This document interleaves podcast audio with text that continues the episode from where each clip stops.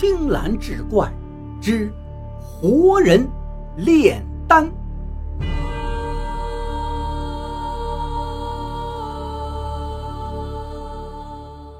话说贞元年间，华州云台观有位邱道长，年轻时以铲除当地三怪闻名。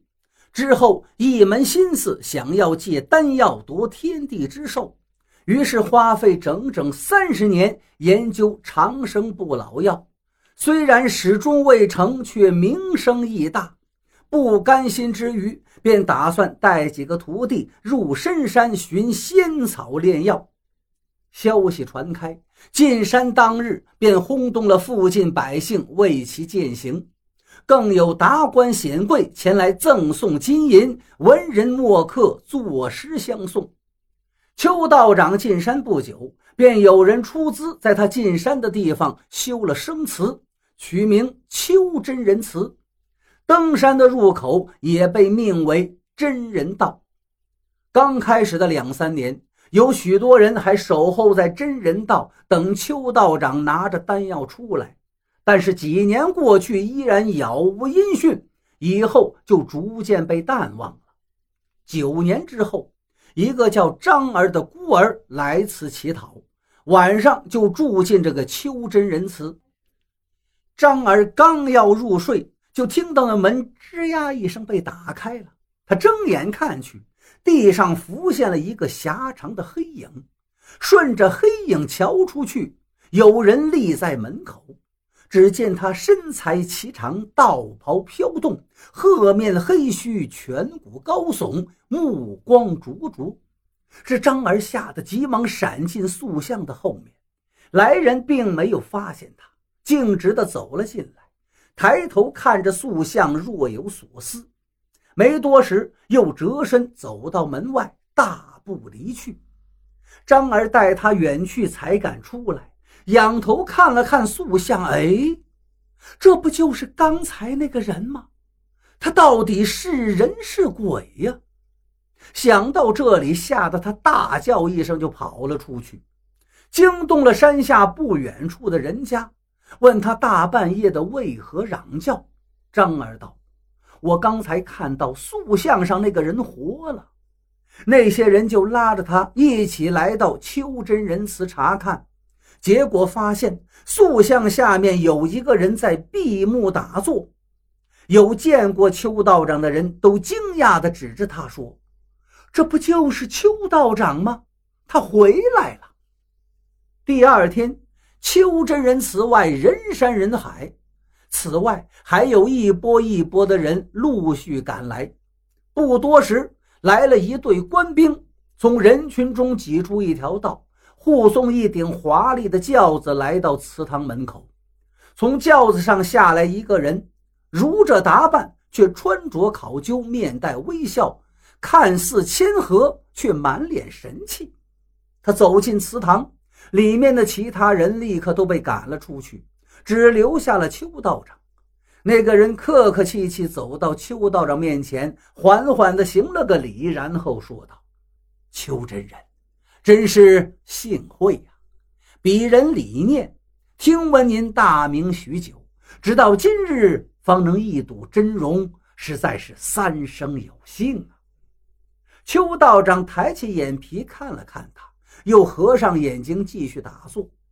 那个叫李念的人并不介意，继续说道：“邱真人少年成名，能降妖驱邪，又潜心研究丹药。”今又闻真人入山寻仙草归来，欲救世人难脱百年之恨，真是当世的神仙呐！邱道长听到此处，嘴皮微微动了动。李念向前一点，徐徐说道：“不知真人立志要找的仙草，是否已经找到了呢？”邱道长冷冷说道：“世上……”没有仙草，何苦要寻呢？李念哦了一声，拱手作揖：“那在下就不打扰真人的清修了。”说完，退步出来。可是刚走两步，身后那邱真人缓缓开言：“我却找到了长生之方。李念立马转身，满面堆笑道：“真人刚刚回来，这祠堂简陋，观中人来人往，不适合真人居住。节度使大人有雅院一处，环境甚优，特命我来邀真人入住。真人所需修行炼药之物，里面应有尽有。若是还缺少什么，您只需吩咐，立即有人去置办。”节度使大人常常斋戒，向道之心已久，还望真人能指点一二。李念说完，看了一眼邱道长，又想了想，接着说下去。只听邱道长突然说道：“前面带路。”李念马上引邱道长上轿，奔向节度使府。李念进去禀报之后，就带邱道长来到了正堂。节度使正在那儿等着他，见面之后也是分外的客套。谈及长生之方，邱道长并不讳言。如果你们想要，我可以给你们，但你们却未必敢把上面的东西拿来给我炼药啊！节度使看了一眼李念，李念会意对邱道长说道：“邱真人。”虽然我们大人仅是一方主宰，但多年南征北战，也得了不少的宝。这天上地下的东西，只要人间能找得到，我们大人都能得到。难道真人您想要龙鳞不成？说完，颇有些得意地看着邱道长。邱道长回道：“长生之方里的这些东西，你们都能拿到。”只是我所虑者，你们却并不敢拿。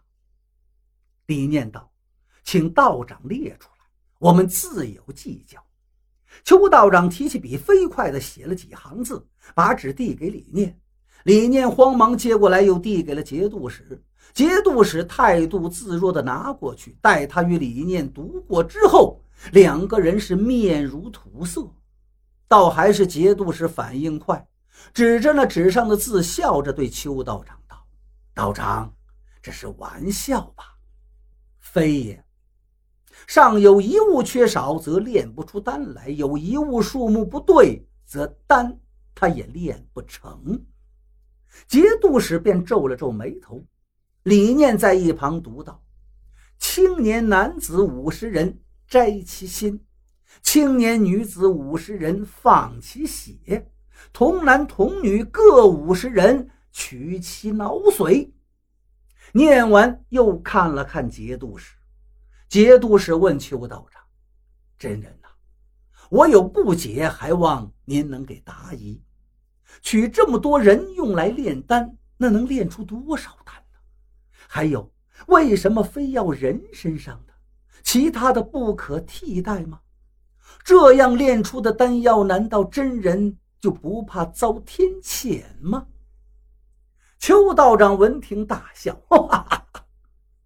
天地万物皆有性命，就连花草树木也都是有灵气的。这灵气汇聚的越多，就越聪明。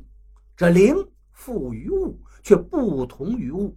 灵可以运作所附之物，驱使他们做事。万物为人身上所附灵气最多。所以人也就能够驱使万物，因而此丹只能出一颗，却汇聚了两百人的灵气。不自生者乃是实也，实之精者乃是玉也。玉中最与人亲近者便是血玉。将天地之寿同万物之灵锻炼一处，将会寿无尽而灵不灭。节度使又问道。那为什么壮年与童子各取不同，只用妇女之血沁浴呢？